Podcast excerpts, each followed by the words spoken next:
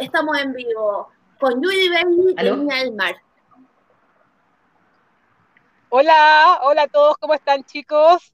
Nos, saludamos este día viernes llenos de energía, súper contentos. ¿Cómo están todos? nuestros auditores, la gente que nos sigue todos los viernes para variar acá con tremendos invitados.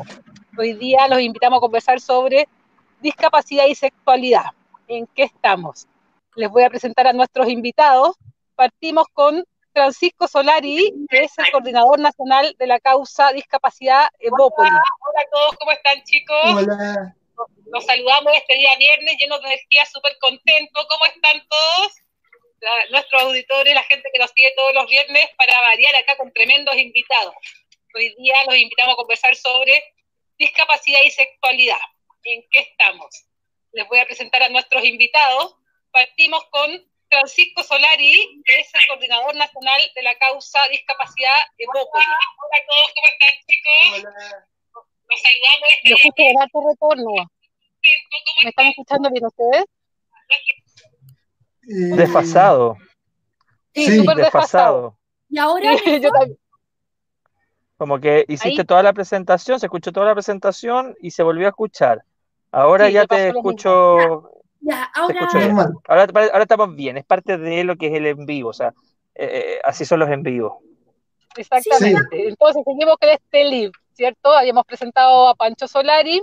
Eh, nuestro segundo invitado, vamos a partir esta vez por los chicos, es Alejandro Montes, actor y educador sexual. Chiquillas, y un gran galán de telenovelas. Para los que, ah. que, son fanáticos de él, aquí los saluda y estamos en vivo con Alejandro. Eh, después la Bea, sí, la Bea, psicóloga, psicóloga y representante de la plataforma Liberty News, una plataforma de libertad, libertad, así que vamos a conversar acerca de qué estamos en el tema de la sexualidad y la discapacidad. Y Pía Balbontín, abogada, convenciones en, en discapacidad y políticas públicas. Vamos a abordar la sexualidad y los derechos reproductivos desde bastantes áreas, como lo ven, así que partimos súper contentos y yo quiero partir con Francisco esta vez. Eh, nos ha acompañado en, otra, en otras entrevistas, en otros conversatorios. Quiero conversar con Francisco acerca de, bueno, Francisco para los que lo conocen y para los que no, eh, tiene una lesión medular, entiendo Francisco, ¿es tu discapacidad? Eh, no exactamente, pero sí, es un tipo de parálisis cerebral. Muy poco común. Ya, y eso te condiciona a hacer tu vida Claro producto de haber nacido prematuro. Ah, mira, ya. Entonces nosotros, mi, mi, consulta, mi, inquietud, Francisco, eh, ¿qué pasa con los mitos y la sexualidad en los discapacitados? ¿Qué pasa cuando los padres tienen mito de que eso, cuando están creciendo, es un angelito, es un niñito, y siempre estamos minimizándolo, y como sociedad también, como sociedad, en el tema sexual vemos hombres, mujeres y discapacitados. ¿No es verdad? Entonces, qué tan dañinos son, los mitos y los paradigmas en cuanto a la sexualidad de una persona discapacidad, discapacitada. Perdón. Eh, ¿Cuál sería tu experiencia personal? ¿Cómo lo has vivido? ¿Cómo, ¿Cómo te relacionas tú desde ese enfoque? Es un temazo el que acabas de poner sobre la mesa, porque tal como dices, la propia sociedad te invisibiliza, pero antes de eso se invisibiliza uno mismo. Me explico. En general, cuando uno es discapacitado, se demora mucho en darse cuenta que la, que la sexualidad es una parte de la vida. Una vez que ya pasaste esa fase, viene el hecho de que la propia sociedad te invisibiliza.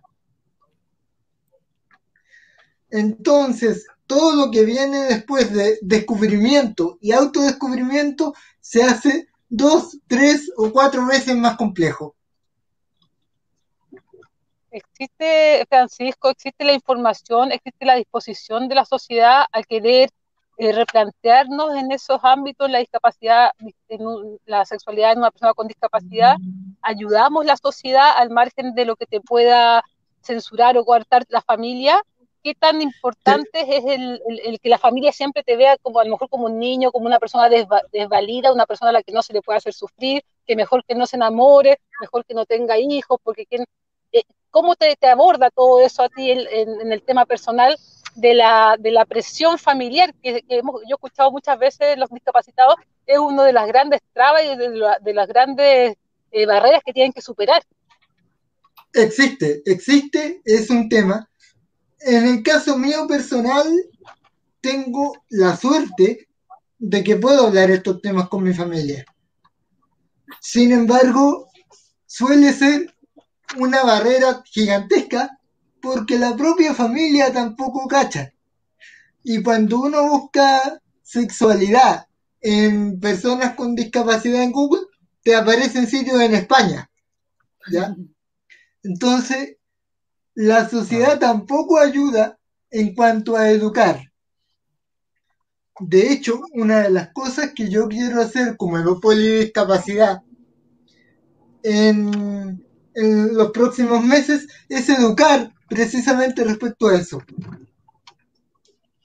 Porque creo que falta. Qué interesante, qué interesante, Pancho, porque yo me imagino, así como cuando dijiste buscamos por Google sitios de cita, hay grupos humanos, no sé, eh, o religiosos o etnias que se juntan entre sí o buscan espacios para poder relacionarse. Por ejemplo, no sé, eh, los judíos buscan, eh, tienen fiestas especiales donde se juntan judíos con judíos para encontrar símiles. las discotecas gay buscan a personas de una orientación sexual para buscar símiles. Y sería súper interesante lo que estás diciendo, quizás crear, porque en Chile no existe espacios para que gente con distintos tipos de discapacidad se pueda reunir y encontrar eh, similitudes y puntos en común que, que pueda llevarlos primero a la intimidad y segundo también a, a, descubrir, a descubrirse con otro. Sí, ese es un temazo, porque en, en, la sexualidad hay dos grandes etapas, ¿cierto? Que son el autodescubrimiento primero y el descubrimiento después, digamos.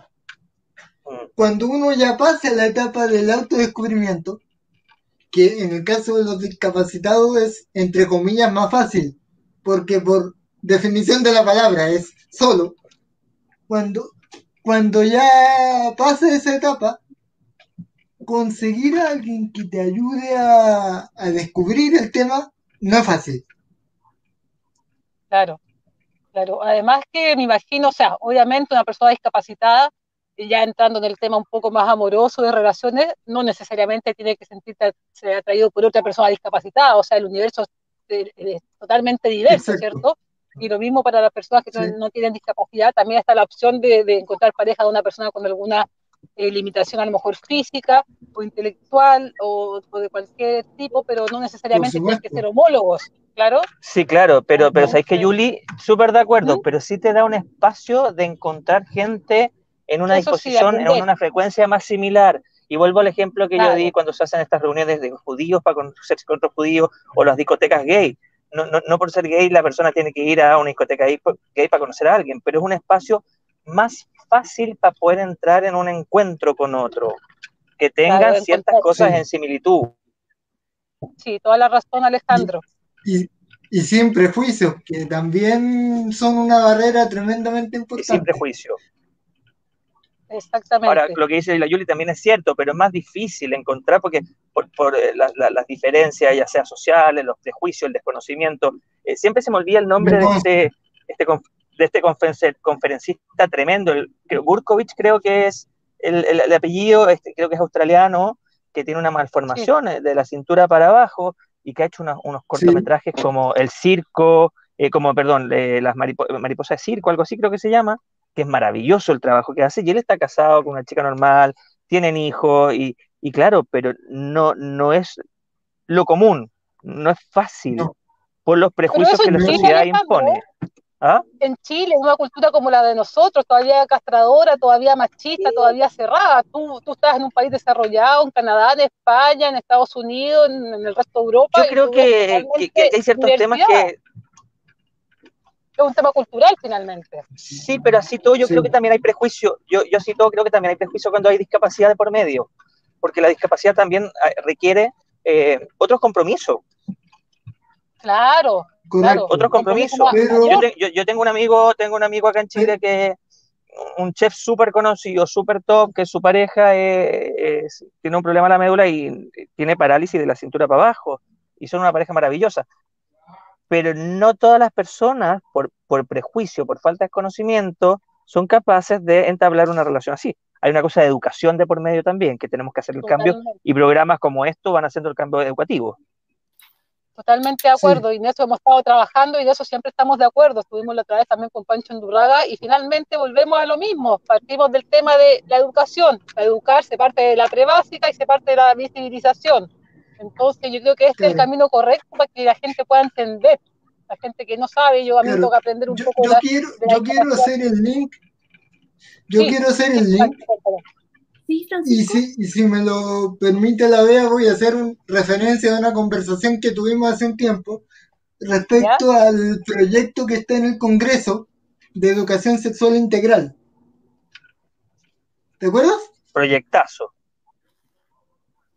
Bueno, tremendo proyecto, Es muy valioso. Y yo de hecho me acuerdo que, te dije en, su, momento que eh, ese, un proyecto como ese va a permitir eventualmente eliminar prejuicios.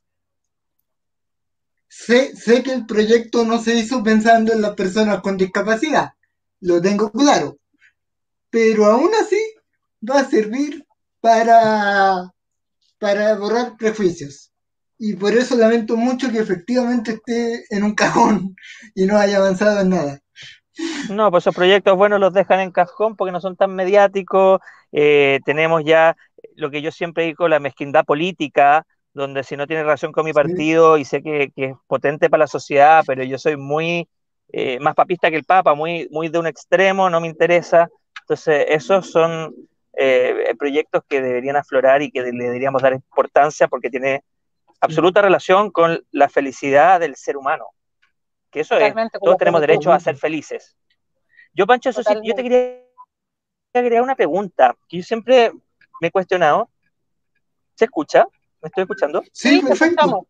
Se escucha. Sí, ya. Yo te quería agregar una, una, una, una, pregunta, porque siempre cuando uno habla de los prejuicios, habla de los prejuicios unilateralmente, pero no bilateral.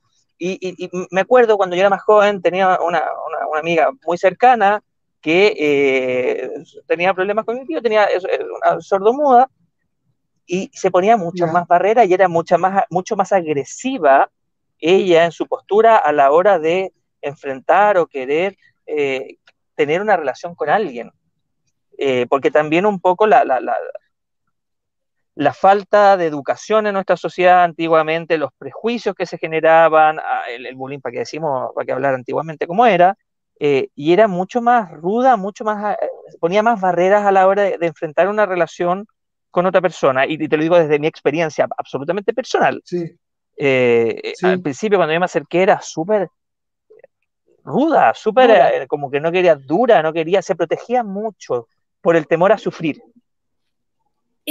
o sea, sí, dale, Beita claro, pero es cuando, o sea, lo digo por experiencia propia, no, no conozco a ella, pero me puedo poner en su lugar. Cuando yo espero el rechazo, yo rechazo antes, porque tú no me rechazaste, yo te rechazé. Eh, es como, claro, eh, eh, me he pillado haciéndolo, es algo muy humano. Sí. Pero, por, eso te preguntaba, Pancho, ¿cómo lo ves tú en la condición tuya, en, la causa de discapacidad en la cual tú te desempeñas? ¿Cómo, lo ves? ¿Cómo lo ves con, con tus pares? Eh, a la hora de enfrentar frente quizás a alguien que no tiene una discapacidad eh, el tema amoroso. los prejuicios son para los dos lados. Y, además de, que, tal como decía la B hace un minuto, el tema es antes de que me rechacen a mí, yo te, yo te rechazo. Además de eso, hay un tema de si, cuestionarse permanentemente si es que esa persona de verdad está interesada en ti o está jugando contigo, digamos. Claro, eso es parte natural de las relaciones. Sí, pero se aumenta en el caso de una discapacidad. Mira qué buen punto. Porque, porque da la sensación de que se tienen menos herramientas para enfrentarlo. Que a fin de cuentas, termina siendo un tema netamente mental, digamos. Eh, es un tema claramente también de, la autoestima, de la, de la valoración que se puedan tener, ¿cierto? Y en eso hay que trabajar también desde pequeños, desde el hogar, desde los colegios, cuando hay una persona con alguna discapacidad, darles a entender de que son igual a todo el mundo, con una capacidad distinta al resto, a lo mejor diferente, pero siguen siendo parte de la misma diversidad. Entonces es importante... Y parte de la sociedad Totalmente. Rescatando lo, lo, que dice Pancho.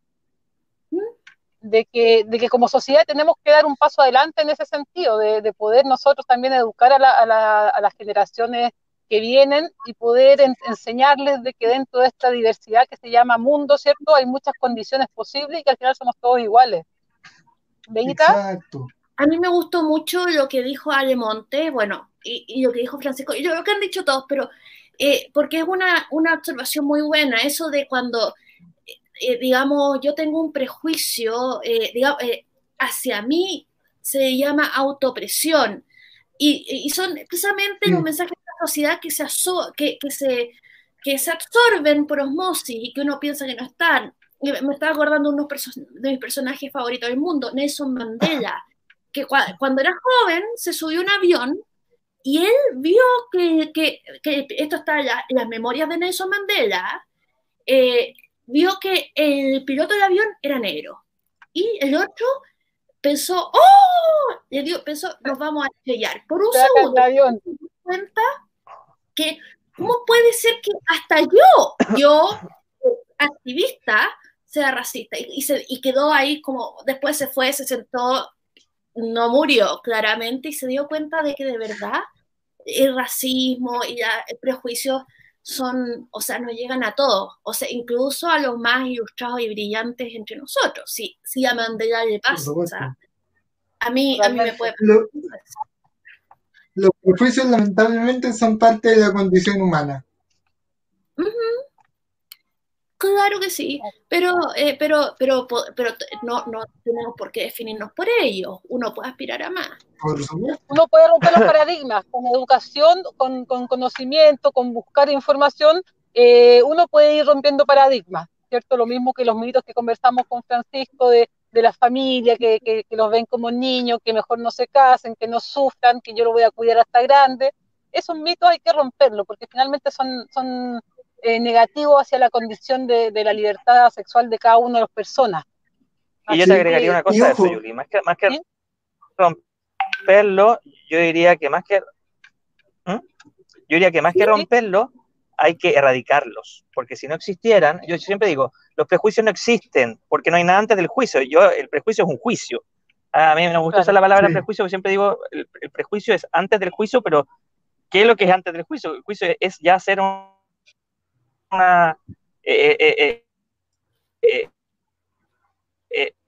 es ya hacer un juicio valórico a alguien, entonces el prejuicio no tiene sentido. Me gusta esa definición.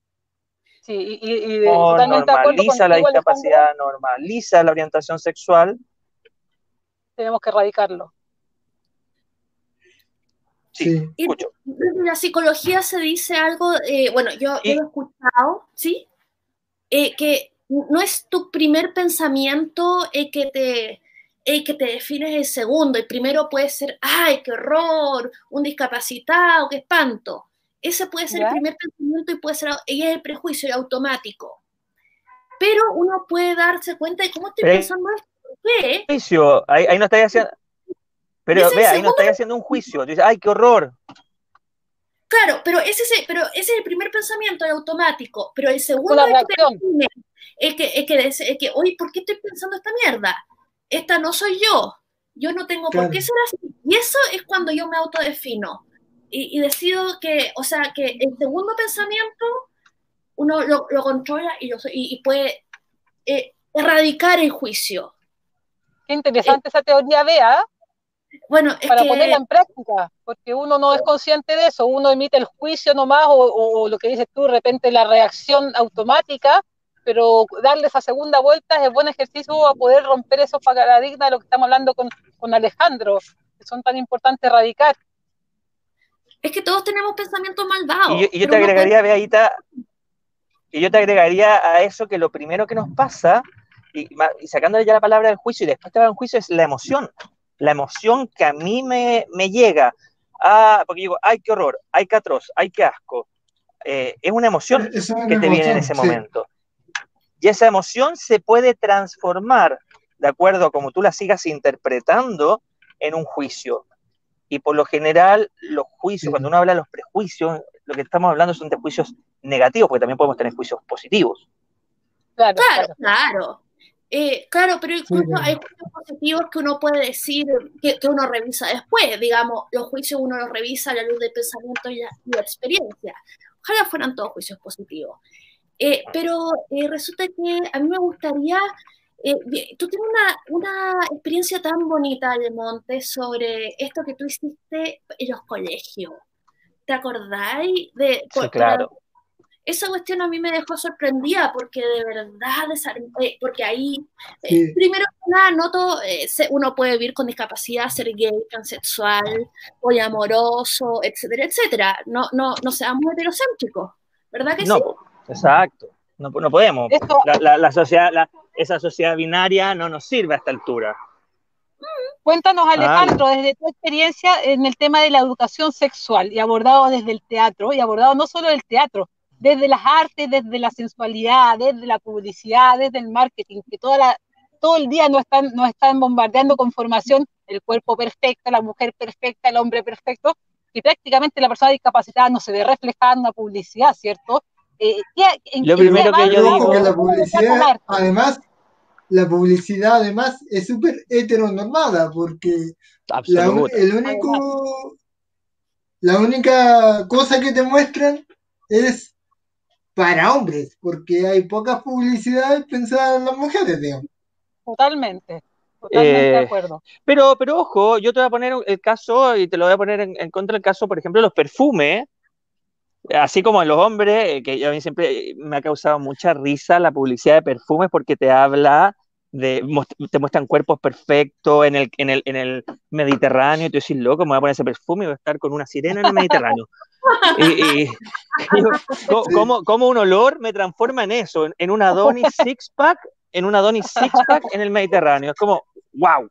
Pero para las mujeres que, que son como en general las, publicidades más sensuales y más eróticas, eh, pasa lo mismo.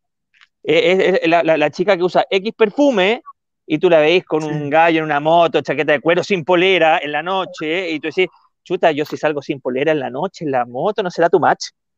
Eh, entonces, Entonces pasa. Pero lo que, lo que decía la, la, la, Bea, em, bueno, yo lo primero cuando uno habla es entender que todo cuerpo es hermoso porque es parte de la creación. Uno, el, el, problema es que mientras uno no se lo crea y uno no crea que su cuerpo es, es... Yo siempre digo, a ver, hay personas que tienen sobrepeso, pero porque tienen sobrepeso, y yo pongo el caso de una alumna con la que yo trabajé, que tienen sobrepeso porque, porque comen pura fritura, pura comida chatarra y a su cuerpo no le ponen eh, vitaminas, verduras, frutas. Ese es un cuerpo grande, gordo, pero que irradia enfermedad. Yo tenía una alumna que era una seca, seca, seca, y yo hice mucho trabajo con ella particular y decía que nadie la contrataba. Y decía, ¿por qué si la cabra es seca, pero era muy gorda? Y vuelvo a lo mismo, no tiene que ver con la gordura. Entonces yo llegué a su casa, empecé a hacer dos veces con ella trabajo en su casa y claro, yo llegaba, a mí me encantaba porque me tenían, esas dos veces y justo las dos veces que hacían bisteca a lo pobre en la casa. y después, y después se sentaba con un paquete gigante de papas fritas y una Coca-Cola de dos litros en su escritorio. Entonces, claro, ya caminaba media cuadra y empezaba a transpirar, a jadear, como que le iban a ir un infarto. Y no tiene que ver con la gordura, porque hay gorduras maravillosas. Eh, ¿Se acuerdan que se hizo muy famoso en su época porque estaba con su vida de peso la zapallito italiano? Que me encanta y que bailaba increíble, que tenía un cuerpo grande, pero un cuerpo sano, porque su contextura es grande. Entonces hay que diferenciar cuando el cuerpo es grande, de contextura grande, porque es su contextura o porque yo lo descuido, yo tengo que cuidar mi cuerpo y le doy pura, discúlpenme, pura mierda para adentro. No funciona. No funciona. Entonces la belleza sí, la belleza es belleza cuando tu cuerpo está sano. Eso es lo primero. Y con respecto a los colegios, claro, hicimos, fuimos los primeros y los únicos hasta el día de hoy que hemos hecho una gira teatral junto a la municipalidad de San Bernardo, hablando de eh, la identidad de género. Y fueron los primeros que, eh, que se atrevieron a mostrar una historia de un chico trans, donde dos hombres se besaban en escena, y fue tan lindo porque el primer colegio, al segundo colegio que fuimos, no dice, pucha, que en el otro colegio nos dijeron, estaba un poco preocupados porque los apoderados, y digo, ya que el problema no son los apoderados, o sea, el problema son los apoderados, porque los cabros ya están chipeados distintos, y lo más bonito fue que nosotros actuábamos, armábamos, terminamos en la escena, terminábamos el proyecto, y los papás o sea, los profesores llorando, los alumnos llorando, levantando la mano, es que yo tengo un amigo, es que mi amiga le dijeron no sé qué, no quiero que le vuelva a pasar porque nosotros la queremos. Una catarsis colectiva preciosa, porque claro, profesores, y este primer colegio, los profesores aprovecharon que era que tenían que cumplir fecha y se mandaron a cambiar. Y, y dejaron con un solo profesor, terminó la obra y se fueron los cabros para casa. Eh, para mí, eh, siempre una obra de teatro, cuando es educativa, tú haces la obra, yo con, mi elenco nos sentamos frente a los chicos, hacemos una, un, trabajo, eh, un foro, un espacio de conversación muy bonito, y, después le decimos al profesor, y esta conversación que abrimos nosotros, ustedes deben continuarla ahora en la sala de clase, porque tienen la herramienta preciosa que generó una catarsis, que generó una apertura de mente en los muchachos y tienen que continuarla. Entonces, claro, el primer, el primer colegio que generó este juicio eh, fue porque eh, los profesores aprovecharon que eh, tenían que tomar fechas que tenían de libre, entonces se mandaron a cambiar, dejaron a uno a cargo de todos los cursos, en la última hora, desesperados por irse a la casa, entonces no hay una bajada. Y la educación sexual no es, viste, viste una película y, te fuiste para la casa, hay que bajar, hacer una bajada. Pero fue la única excepción negativa porque todos los otros colegios, los profesores agradecidos, en un colegio nos pasó, nosotros lo hacíamos de séptimo básico a cuarto medio. Porque también hay que cuidar la sensibilidad. Yo soy de las personas que piensa que cada niño tiene que ver los temas ah, de acuerdo a, a, sus, eh, a, su etapa, a su etapa, no hay que adelantarlo. La, música hoy eh, sexualiza mucho, eh, hipersexualiza a los niños, yo creo que no es correcto. Los niños tienen que jugar, tienen que ser niños lo más posible. Y en un colegio nos pidieron una profesora si podíamos hacerlo de quinto a, a los quintos de los sexos. Ellos lo habían visto con los séptimos y los octavos, y la profesora, la directora fascinada, llorando, por favor. Y, yo digo, pucha, no será muy chico. Ahora, los niños de un lugar no son iguales que los niños de otro lugar. Y me dice, no, está tocada con tanta altura de mira, de una manera tan buena que nosotros como colegio se los pedimos. Hagámoslo con los quinto y los sexto. Y lo hicimos y lo recibieron increíble. Y, y eso es el cambio. Ahora es difícil porque pocos municipios se atreven a llevar a una compañía de teatro a hablar de identidad de género, de un chico que quiere ser chica, de un chico matón eh, heteronormado y que esa agresividad finalmente está canalizada porque eh, le reprimieron tanto, pero en el fondo a él se siente enamorado por su mismo sexo. Entonces, no, lo aceptan y, y, este municipio, que debo decirlo con mucho orgullo,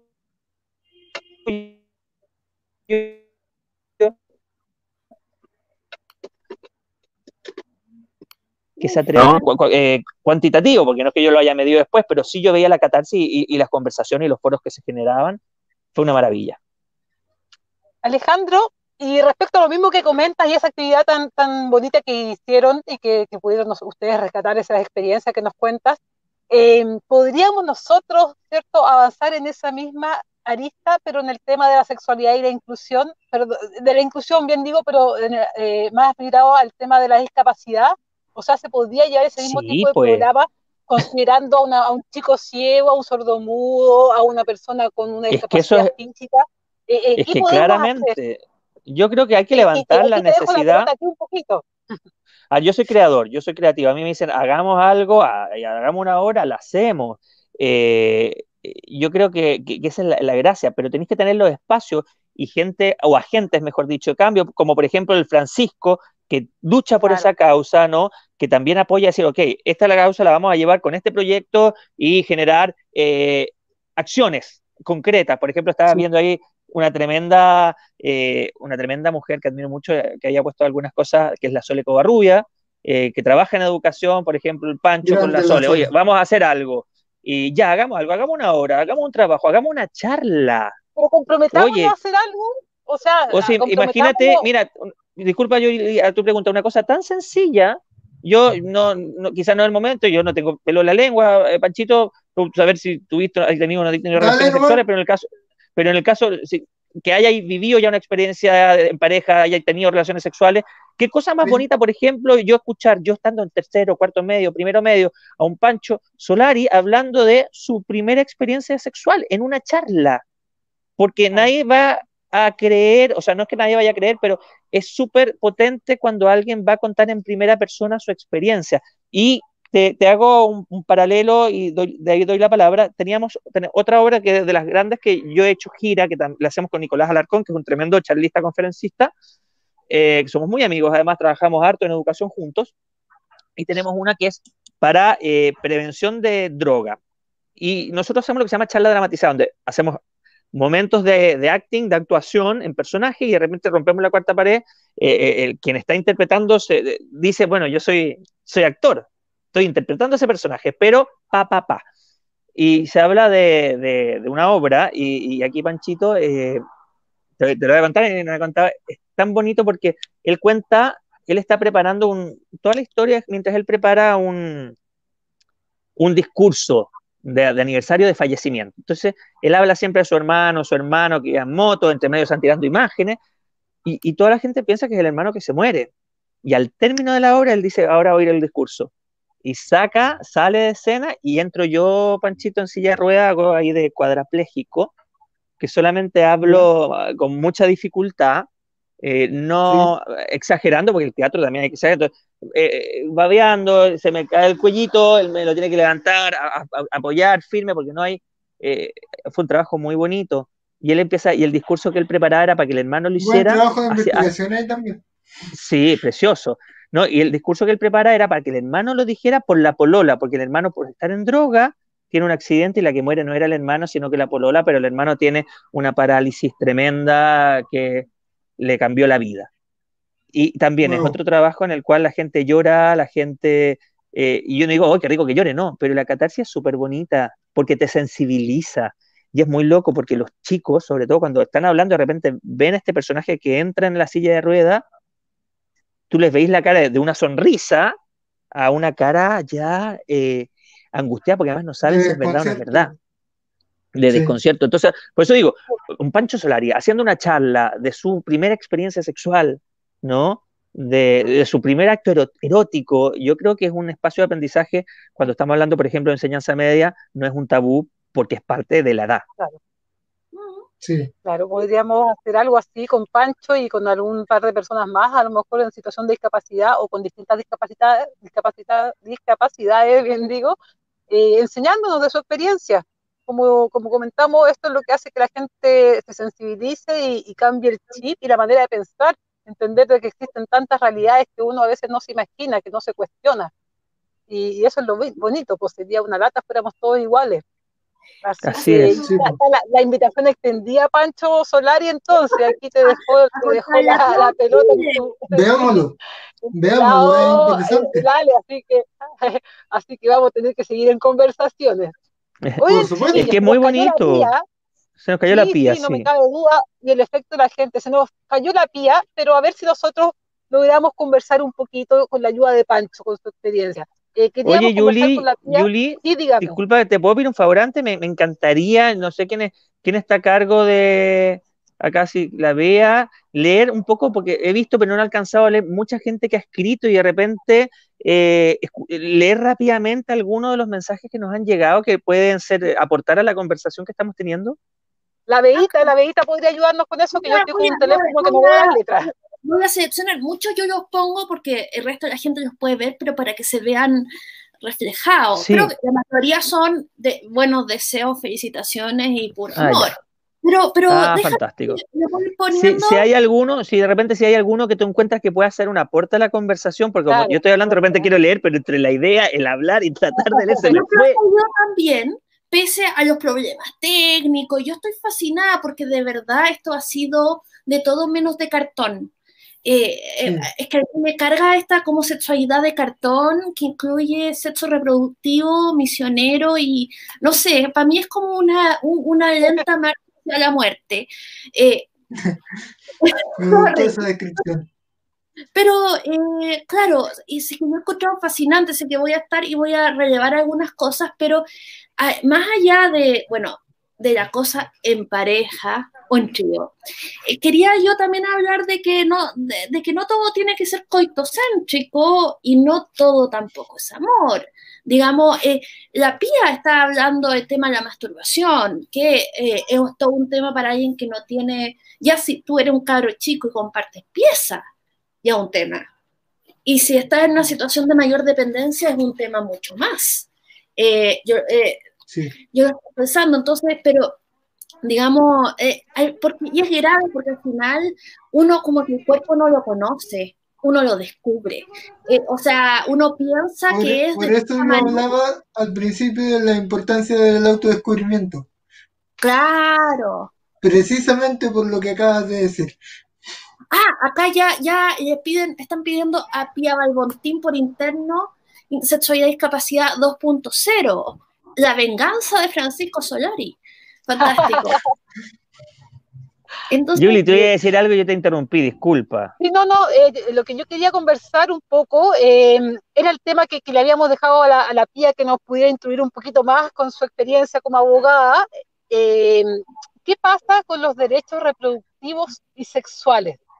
Eh, con la Pía siempre hemos conversado un tema que yo honestamente, si no me lo manifiesta ella, yo no le doy una segunda vuelta, no me lo, no me lo cuestionaba mayormente. Eh, Francisco tiene ciertas ciertas libertades, ¿cierto? Y autonomía, así que en el caso de él seguramente no va a ser. Pero cuando hablamos de discapacidad, uno piensa en una persona en silla de ruedas, pero eso no es discapacidad nomás. Hay personas con una discapacidad intelectual, hay personas ciegas, hay personas sordas, y suma y, y sigue, ¿cierto? Entonces, ¿qué pasa en el caso, por ejemplo, de una persona con una discapacidad eh, intelectual de algún tipo? ¿Cuáles son los derechos los que esa persona tiene de, tener una vida plena, de poder enamorarse, de poder hacer pareja, de poder romper con su pareja, de sufrir como todo el mundo, de pasarlo bien, pasarlo mal, elegir tener hijos o no tener? La tía me ha comentado a mí diversas veces de que todavía hasta muy pocos años atrás había una ley que le permitía a los padres poder eh, poder operar a, sus hijas para que no pudieran engendrar chicos, porque decían, claro, ¿cómo los va a criar? ¿Qué opinan ustedes y qué información manejas tú, Pancho? Que a lo mejor estás más, más instruido que nosotros, o que yo al menos. Eh, eh, ¿Cómo crees tú que se puede abordar? Yo conocía ese proyecto, sabía de su de la existencia de esa ley en particular, y si bien no es mi área de mayor experiencia, sí me parece que es una aberración, porque se ignora la, humanidad de la persona y pasas a tratarla como un objeto donde tú, cual Dios, puedes decidir por otra persona. Sí, súper de acuerdo. Yo súper de acuerdo. La castración eh, no, no, que tú no la aceptas, no, no tiene sentido, o sea, nadie tiene ese derecho en, el otro, yo creo que hay una cosa de humanidad y nosotros eh, nos diferencia el que no somos animales. Ahora, claramente la sexualidad, y ahí hay que entender, como bien dijiste, Julie, que los niveles de discapacidad, la gama de discapacidad es tremenda, como la gama de sexualidad, como la gama de erotismo, eh, las cosas que nos erotizan, es una gama muy amplia. Ahora, claramente, tú, eh, hay personas que, si, que tienen una discapacidad, por ejemplo, cognitiva, y tienen una, capacidad de una niñita o de un niñito eh, de 7, 8 años, tú no le puedes estimular quizás a ellos esa sexualidad porque no es un interés a esa edad. Puedes estimularles otras cosas que les generen felicidad, el abrazo del amigo, eh, el compañerismo. Ahora yo, cuando escuchaba recién hablar, yo decía, hablar de la diferencia de discapacidad, yo decía, aquellas personas que no tienen la suerte de, del panchito, de que quizás su cuerpo está mucho más, eh, eh, no, tiene movilidad en el cuerpo y que la sexualidad también, el erotismo, el placer, es tan innato del ser humano y es tan rico, yo decía, así como es paso de junta, así como uno de repente se va a hacer un masaje, porque el placer no va de la mano del amor, no tiene por qué ir de la mano del amor, eh, porque pensando así en voz alta, ahora ocurriéndoseme cuando debería haber espacio, como quien te hace un masaje eh, donde quizás a personas que, especialistas o enfermeros, enfermeras, que puedan generarle placer a alguien que quizás no lo puede eh, hacer de manera individual, porque el placer es necesario para el ser humano. Acá no, existe, pero debería, debería existir porque el placer es algo natural. Sí, en España y en Holanda yo he escuchado que existe, a lo mejor como política pública, eh, son cosas, y volvemos a lo mismo, son cosas que, que, no se han pensado, que a lo mejor hay que plantearla, ponerla sobre la mesa. Yo sé que lo mismo que que Alejandro en otros países sí existe, porque he visto documentales y, que la gente recurre como un, prácticamente, como dices tú, un masajista, o un con un médico. Pero oye, perdón, Yuli, a ver, ¿qué, ¿qué, es lo que es? Hablemos en buen chileno y a calzón quitado. ¿Qué es la masturbación? Es un masaje en el pene, en el caso de los hombres, es un masaje en el órgano reproductivo de la mujer, en el caso de la mujer. Clítoris. Es una masturbación en el clítoris, pero, pero que algunas tienen, eh, por eso no dije en el, órgano reproductivo general, porque hay mujeres que les genera más placer en otras partes. Eh, eh, creo que el órgano sexual de la mujer es mucho más amplio y más difícil que el del hombre. Ah, es mucho más complejo. Por eso, por eso yo no digo el clítoris de una, porque hay mujeres que no, yo he conocido, que no es la parte que le genera el, erotismo propiamente tal. En cambio, el hombre, eh, la mano, un par de sacudidas y ya está, y somos todos iguales. Uno dura más, uno dura menos, pero somos todos iguales. A diferencia de las mujeres que no son todas iguales. Es más complejo, claro, claro. Es mucho más, complejo. pero, pero, pero lo que es es un masaje, es un masaje que nos hacemos en una parte que tiene eh, mucha irrigación, eh, entonces nos provoca algo especial y es tan sano y es tan necesario que se debería hacer y ahí yo creo que las causas, Pancho, es donde son las indicadas en exigirlo, porque claro, no estamos hablando ni de prostíbulo, ni de prostitución, ni, eh, no hay proxenetas de por medio, son profesionales que así como que te hacen el masaje en las personas discapacitadas, eh, antiguamente se echaba la talla. ¿Usted quiere masaje con happy ending o sin happy ending? Se echaba mucho la talla antiguamente. es un poquito eso, es un masaje con happy ending. Bueno, cuéntanos, Ojo que en los países donde, donde se da ese, esa posibilidad, España y países europeos en general, hay un debate también muy fuerte respecto a si es prostitución o no. Es que ya ahí nos estamos metiendo en otra cosa, eh, porque resulta que ahora eh, eh, estamos, el mismo feminismo, hay un debate súper fuerte acerca del deseo, es más, hay algunas que son radicales, estoy pensando en McKinnon, que dice que las mujeres en, en, esta, en esta sociedad patriarcal no podemos dar consentimiento porque estamos tan heteronormadas que en realidad está, estamos alienadas y es todo violación, lo cual yo no comparto. Entonces estamos volviendo a tiempos muy puritanos. Eh, y, y, en mm. eso como liberales más allá de, tenemos algo que decir, porque eh, estamos volviendo al pánico moral, al tema de la funa, es pánico moral también. Entonces, ahí hay otra cosa que no necesariamente tiene que ver con, o, que, con la discapacidad, sino que eh, lo que tú dices sería un masaje sexual, es trabajo sexual. Yo, yo no tengo nada contra el trabajo sexual, al contrario, quiero que las trabajadoras, sexuales estén protegidas, sean prósperos, vivan bien, no sufran discriminación, igual que con la gente que vive con discapacidad. Pero ese es otro debate que es más grande y que es que la sociedad se está, que estamos como viviendo una ola conservadora y que a mí me parece muy preocupante. Eh, sí. Yo quiero eh, agregar, claro, es un debate, pero por eso yo dije, separándolo del debate, entendiendo que las personas que acceden a ese servicio son seres humanos que lo necesitan, que lo necesitan porque de manera sola, y yo creo que es mucho más complejo que tu papá o tu mamá te haga esa estimulación, yo creo que es mucho más sano eh, ir donde alguien que, que, no haya un vínculo emocional y, y, porque se necesita, cuando vas teniendo adultez, tú vas necesitando manifestar un erotismo, tener una eyaculación, en el caso de los hombres, porque es muy sano. Entonces yo por eso lo separo y por eso dije, separándolo de, del debate que debe ser el tema sexual, viéndolo quizás con enfermeros, enfermeras, con especialistas, más allá que yo siempre he dicho, el tema del trabajador o la trabajadora sexual, y no es el debate y no, no es lo que estamos hablando hoy, pero para que hemos con cuento, ahí hay, para mí no hay nada malo porque hay un acuerdo entre dos personas, alguien que, que acepta, porque le parece bien entregar X servicio y cobra por eso, y otra persona que paga por ese servicio porque le gusta ese servicio. Acá no estamos hablando, y me parece que uno tiene que castigar radicalmente, con una mano dura, a los violadores, a los pedófilos, a, los abusadores, porque claro, eh, uno ve un hombre que le pega a su mujer y después al día siguiente como si nada, y, le tiramos la cruz para el cielo a una mujer que eh, vive desde entregar su cuerpo para un acto erótico sexual. que, Maya, si yo estoy de acuerdo o no, si a mí me gusta o no, exacto, hay una decisión propia con ciertas reglas expuestas. Hay un intercambio de dinero y hay ciertas reglas. Ok, yo hago esto, yo no hago esto. Yo beso, yo no beso. ¿Cachai? Hay ciertas normas, reglas. Pero, pero eso es otro debate, ¿no? Entonces yo creo que Sí, es otro debate y bueno, también discutible, también discutible. Yo me declaro más, más conservadora en el tema, la verdad que yo le haría una vuelta y, y, me que tú para proteger a...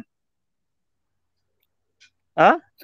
Tengo, tengo un poco más, más rollo al respecto porque me hace pensar un poco en, las, en, el sometimiento a una mujer y, y en, algún trasfondo un poco más... Pero Julie, hay, hay, Julie, hay, hay yo creo que el sexo es muy fácil de conseguir, entonces me cuesta un poco perdón, el eh, no es sometimiento, es, es, un intercambio. Y, pero ¿sabéis que, Julie? Hay mucho prostituto hombre también. Sí, lo sé, lo sé, por eso mismo no me cabe duda. No, no, no, lo, no, no, lo podemos cerrar solamente al tema de la mujer. No, para nada, no. O prostituta, pero... Eh, pero es un acuerdo. E, es, es, un acuerdo, e, es, es una decisión tuya, propia, nadie te obliga, nadie te está poniendo entre la espada y la pared. No sé si me entiendes. Y yo, yo eso, es a lo que voy. E, e, es, de libre acción. Ahora, si tú tenías un grupo de mujeres que están amenazadas por un proxoneta y, ya, ahí está, es otro cuento. Y ahí está cuando tú regularizas y ordenas el pandero. Sí, por supuesto. Claro, a mí eh, lo, asocio un poco más la prostitución con a lo mejor falta de oportunidades, no poder hacer otra cosa. Tengo una visión un poco distinta, pero debatible totalmente. ojo, ojo, que hay mucha gente que decide dedicarse a la, a la prostitución, tal como decía el Ale, hombres y mujeres. Oye, perdón, y perdón, disculpa, Vita, dice falta de oportunidades. Yo creo que el que quiere siempre va a tener una oportunidad. Estamos hablando, tú me dices falta de oportunidades de, de quizás del prostituto o la prostituta de más bajo nivel pero ¿qué ah, pasa con las prostitutas y los, prostitutos? Y, ¿Pero qué pasa con los escort, que uno le pone un nombre distinto? Pero son prostitutas, son prostitutos. Cabras que están en la universidad, de, punta en blanco, preciosas. yo he conocido gente, yo he conocido chicos, chicos estudiando conmigo, compañeros míos de universidad, de excelente familia, de excelente familia. Y lo pasaban el después y ellos cobraban por tener sexo, para tener plata de exceso. Y dice, pero loco, yo, a mí en ese momento no me entraba en la cabeza. Pero hoy la verdad creo que, eh, y ahí están los juicios, uno no puede eh, lapidar o juiciar a otro porque los intereses y las motivaciones son tan diversas, pero, pero cuando me dicen, no, pucha, una prostituta, falta oportunidades, mentira. Hay, o sea, hay, muchas pegas. Claro que sí. Y, hay muchas escort. Y son prostitutas. Aunque le pongamos la palabra más bonita, son prostitutas. lo son, ah, claro. Vea, ¿qué nos cuenta la Vea? Miren, no, yo, eh, yo encuentro que este, que este debate es muy valioso, pero eh, es, muy valioso. Yo, yo tengo Nos fuimos. no fue, pero a mí me gustaría retomar algo que tú dijiste, Ale, que ese tema del acuerdo. Salido y el acuerdo así con, con, un segundo, con un segundo, tercera persona con cual uno va a tener relaciones sexuales. Acá la base de consentimiento y el consentimiento yo creo que tiene que ser explícito. Y, o sea, no, eh, eh, yo conozco, o sea, gente, eh, ah, voy a irme más extremo en el mundo BDSM, que hay un checklist, como de 20 cosas que sí, que no, así. O sea, que de acuerdo es casi con notario y, y, con sello.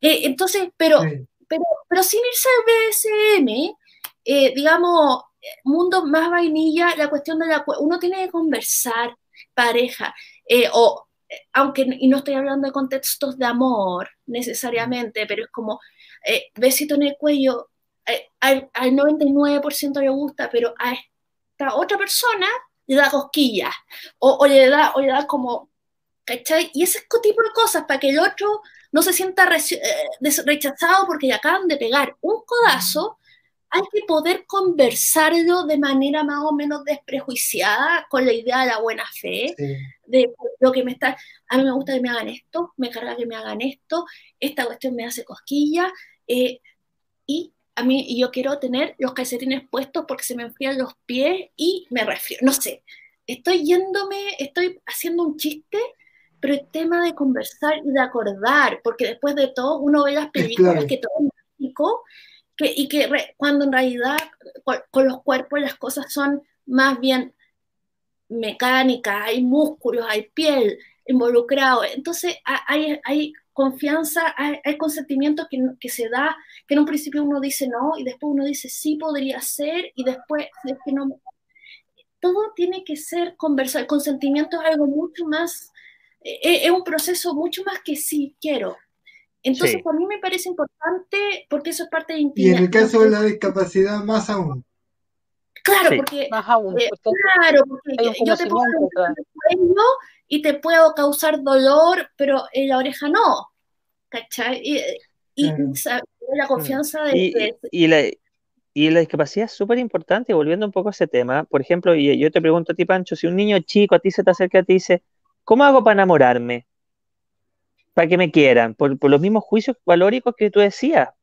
Eh, ¿Cómo tú lo, educas y lo enseñas para que su sexualidad la puede vivir, para que, para que su sexualidad la pueda vivir plenamente, más allá de las limitaciones que pueda tener? Y digo limitaciones porque, como dijimos hace un rato, las discapacidades son, son, pueden ser muchas y la variedad es muy grande. Mira, de hecho ahí pregunta el Felipe Morales, me, me, encantó la pregunta que hizo Felipe, ¿qué es la sexualidad para ti, Francisco? Que va muy de la mano justo con lo que te estaba preguntando. ¿Qué le dirías a un niño eso? ¿Qué es la sexualidad para ti, Francisco? Es difícil contestar la, la pregunta, pero hacerlo en simple sería quererse sin prejuicios. Mira qué bonito. Y, mira, yo, yo, yo, te estoy haciendo la coach. Mira, mira cómo tú partiste diciendo, imagínate tú que estás a la cabeza de una causa y todo, que tú digas, es difícil contestar la pregunta, una pregunta que quizás para la mayoría de la gente, hablar de qué es la sexualidad, es tan simple, es tan eh, dos cucharadas a la papa, ¿no? Hablando, hablando, ojo, yo hablo de la del sexo, del yo lo hablo desde la sexualidad del sexo, no de la relación de amor de pareja, que para mí yo siempre separo las dos cosas, ¿ah? porque uno puede tener relaciones sexuales sin estar enamorado simplemente por el placer que al ser humano le hace súper bien. Entonces, imagínate, para algo que para gente en forma normal, hablar de sexo, de sexualidad, es algo, ah, entre los amigos hablamos desde que somos muy chicos. Yo, yo me acuerdo la primera vez que, no sé, de en octavo base, que nos juntábamos en la casa de un amigo al porno, y yo decía, no puedo creer lo que estoy viendo, yo quedé impactado, debo decir que quedé impactado. Eh, y, pero es algo tan normado, tan eh, conversado, y claro, y tan tabú en el caso, y me imagino que a ti te cuesta más porque desde chico, tú además, la época, estamos cambiando hoy la sociedad, pero hace 10 años atrás era mucho más tabú y era mucho más difícil hablar del tema. Uf, te contara todas las historias que tengo, estaría dos horas. Me encantaría escuchar una porque yo creo que eso nos enriquecería a todos, fíjate. La, la primera y la que fue más importante ya. La primera que se me viene a la mente. Y donde yo me di cuenta también de los errores que estaba cometiendo. Segundo medio. Ya. Gira de estudio. Porque mi colegio lo hacía en segundo medio. Y una compañera mía se me empieza a insinuar. Ya. Y no tiene nunca.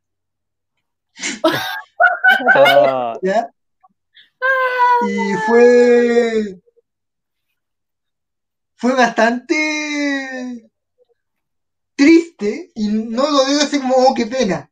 Lo digo porque con ella efectivamente tenía la confianza para hacer todo lo que estoy diciendo que en la sociedad actual es un problema.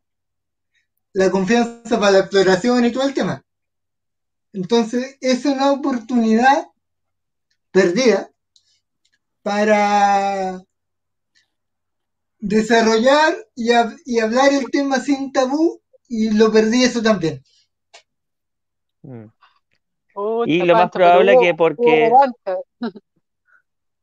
Lo más probable es que porque no te enseñaron, pues te sentiste, eh, te vino todo el susto de, no cumplir las expectativas, muchas veces uno piensa, yo no soy lo suficiente, eh, pero te, dejo tranquilo, Pancho, te, cuento un secreto, te, para que te quedes tranquilo, y harto mayor, uno de los grandes amores de mi vida, por no decir mi primer gran, gran amor, amor, amor, yo me perdí locamente enamorado, muy, muy enamorado, viajé a otro país, eh, sufrí, lloré, e, era una, una, telenovela, yo mi vida era telenovela, era, yo me ponía muy de telenovela y me ponía a hablar como actor de teleserie, es que yo te amo, ¿no? Y tuve la oportunidad de mi vida y estábamos en, en el hostel, en el hotel que yo me quedaba de mala muerte en pleno centro de Mendoza, y tuve la oportunidad, estábamos desnudos y todo, y yo me hice estúpidamente, dije, no, voy a hacer el galán, voy a hacer el romántico, no, es nuestra primera cita, mejor que no, no sabes cómo, y nunca más me dieron la oportunidad, y hasta el día de hoy me arrepiento. Por eso digo, fue la misma historia, me pasó lo mismo, yo, yo frené, yo me pasó lo mismo, y harto más Long porque tenía, no, yo ya había tenido relaciones, pero ahí tenía, pero estaba tan perdidamente enamorado, tenía 21 años, no, tenía 19, no, eh, 19, 20 años, Panchito, para que veas.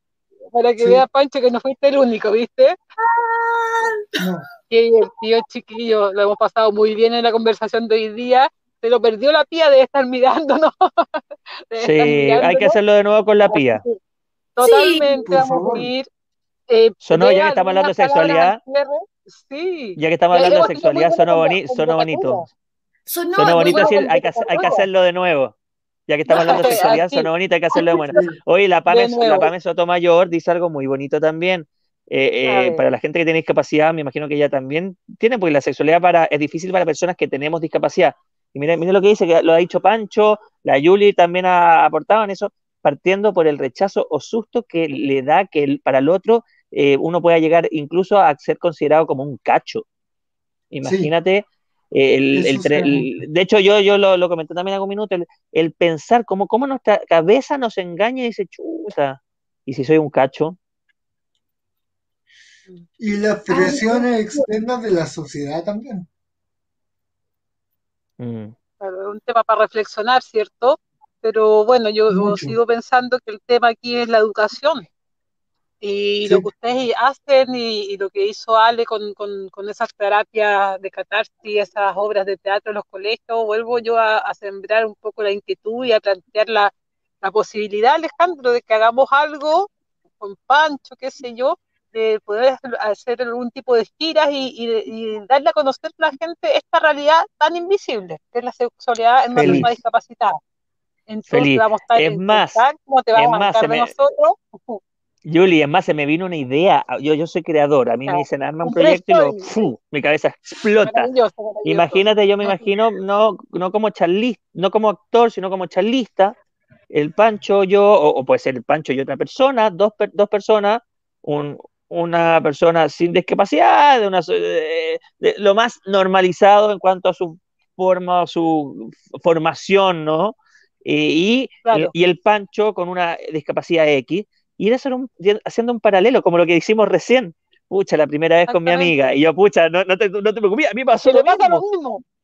Ir, ir, viendo los paralelos. ¿Cómo fue tu primera masturbación? No, mi primera masturbación fue, pucha, yo te cuento cómo fue mi primera masturbación. Y, no es, verdad, y, es verdad, yo hasta el día y le digo a mi, amigo que fue, yo en octavo Interesante básico. Interesante para llevarla a los colegios, Ale, ¿eh? interesante propuesta para llevarla a los colegios, enseñarle a, a los chicos acerca de, de, de, la sexualidad, que al final seguimos siendo todos tan iguales. Tenemos que juntarnos con el Pancho para armar un proyecto juntos. Sí, vamos a armarlo, así que ahí no se van a escapar. Chiquillos, ya estamos en el tiempo, parece, con, antes que se nos caiga la plataforma, que tenemos una horita y un poquito más, parece. ¿Ah?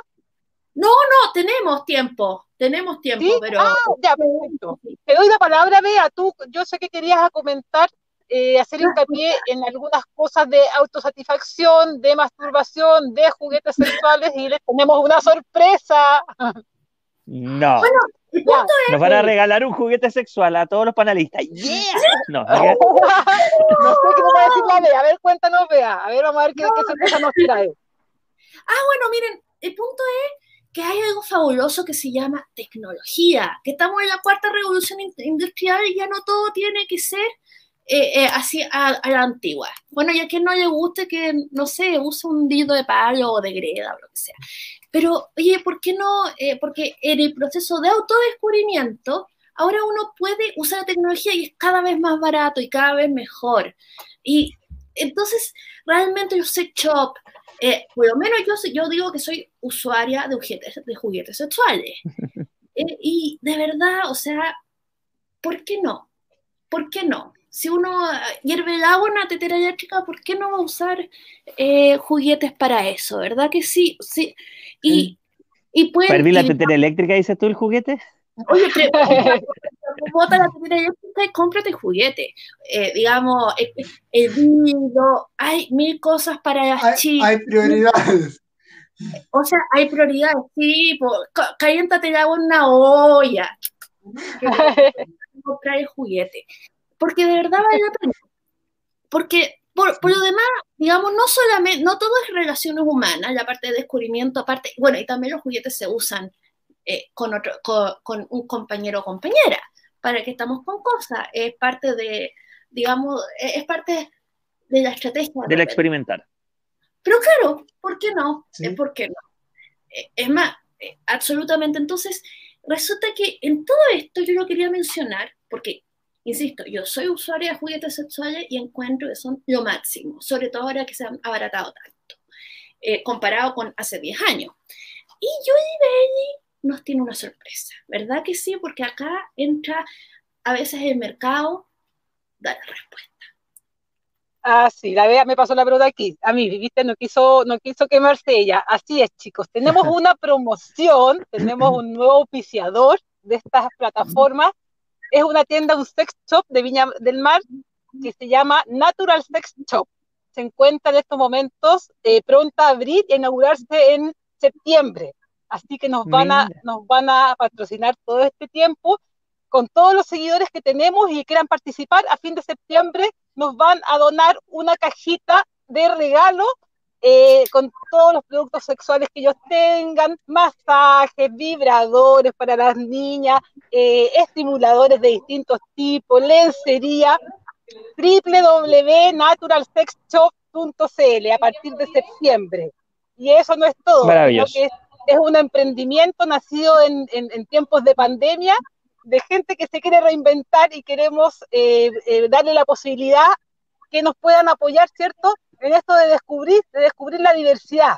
Así que para los, para los seguidores que tenemos, inscríbanse, nos mandan sus datos y a fin de septiembre vamos a tener eh, esta, esta promoción y este concurso a ver quién se lo gana y lo vamos a poder notificar acá por medio de la plataforma. Así que todos a, mandar sus nombres, sus datitos, sus teléfonos. Y, Hoy la vea está un fire, la, la, tetera la, vea. Sí, sí, sí, vamos a cambiar la tetera está la vea. Está huyendo la. Sí, así, con las novedades. Vamos a tener auspiciador, así que estamos felices de poder también ir ampliando el, el, el, concepto acá, ¿cierto?, de diversidad. ¿Qué les parece? Oye, quiero, yo me, me, me, parece fantástico, además que el sexo tiene un poquito eso, jugar, descubrirse, siempre, en cuando, siempre cuando haya eh, sea consensuado, sea con respeto, todo es permitido y todo es maravilloso y nos ayuda a crecer.